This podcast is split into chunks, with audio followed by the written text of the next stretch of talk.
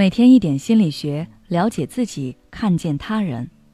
你好，这里是心灵时空。今天想跟大家分享的是，镜中我，我们都是透过他人看自己。童话《白雪公主》可以说是由一面镜子引发的故事。王后经常对着镜子问：“魔镜啊，魔镜，谁是世界上最美丽的女人？”魔镜的回答一直是。全世界最美丽的女人就是你，王后。直到有一天，魔镜更改了回答：“现在美丽的白雪公主比你美丽。”王后听了很生气，于是开始了陷害、谋杀白雪公主之路。大家看这个故事的时候，有没有觉得王后也太容易被魔镜影响了吧？魔镜说她是最好看的，她就相信了，而且一相信就是十几年。然后魔镜说白雪公主比她好看，她也立刻转变对自己的认知。其实，在生活中有很多人也是这样的，很容易被其他人的评价影响。当然，这是人之常情，因为我们对自己的认识主要就是通过与别人的社会互动形成的。别人对我们的评价、态度等等，是反映我们自我的一面镜子。我们是通过这面镜子来认识和把握自己，而这就是著名的“镜中我”理论。它是美国社会学家查尔斯·霍顿·库利在其1902年出版的《人类本性与社会秩序》一书中提出的。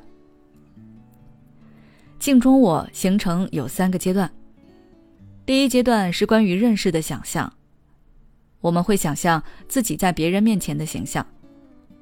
比如是热情开朗的，还是内向安静的；是睿智的，还是愚钝的；又或者是跳脱的，还是沉稳的，我们会有一个大致的感觉。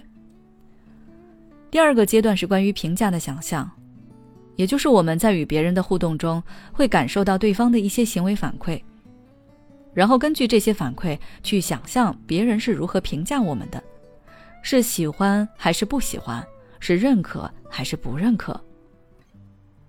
最后一个阶段是基于以上两个想象，对自己的行为形成评价，这对我们以后的行为方向会有一个指导作用。举个例子，比如你参加一个聚会，看到有一个人不太适应的样子，于是很热心的主动拉着对方聊天，破解他的尴尬处境。场子热起来后，对方也自然融入了。事后，对方很感谢你的体贴与热心。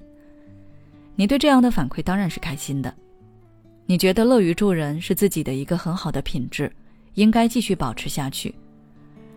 但是如果对方本来就是被强拉过来的，并不想融入，对你的热心很冷淡，甚至是排斥，那你可能就会觉得重新评价自己的热心，以后遇到相似情境，可能就会先思考一下自己要不要帮。通过镜中我。我们可以更好的修正自己的行为，但是这其中也有一点需要注意，那就是如果你没有把握好，那么可能会让你形成无意识讨好他人的倾向，因为我们都会希望别人对我们的评价是好的。如果别人对我们展现出的形象或者是做出的行为不认可，而我们又想让别人认可，那就会不断依据对方的标准去改变自己，这样的结局。可能是你会丢失真正的自己。在镜中我中最重要的就是第三阶段，你是如何看待别人对你的认识和评价的？如果你全盘接受，那就会被别人牵着鼻子走，就像白雪公主里的王后，因为一句话就轻易动摇对自己的认识。我们要学会辩证的去看待对方跟你是什么关系，他的评价是否准确，你跟这个人交往的目的是什么？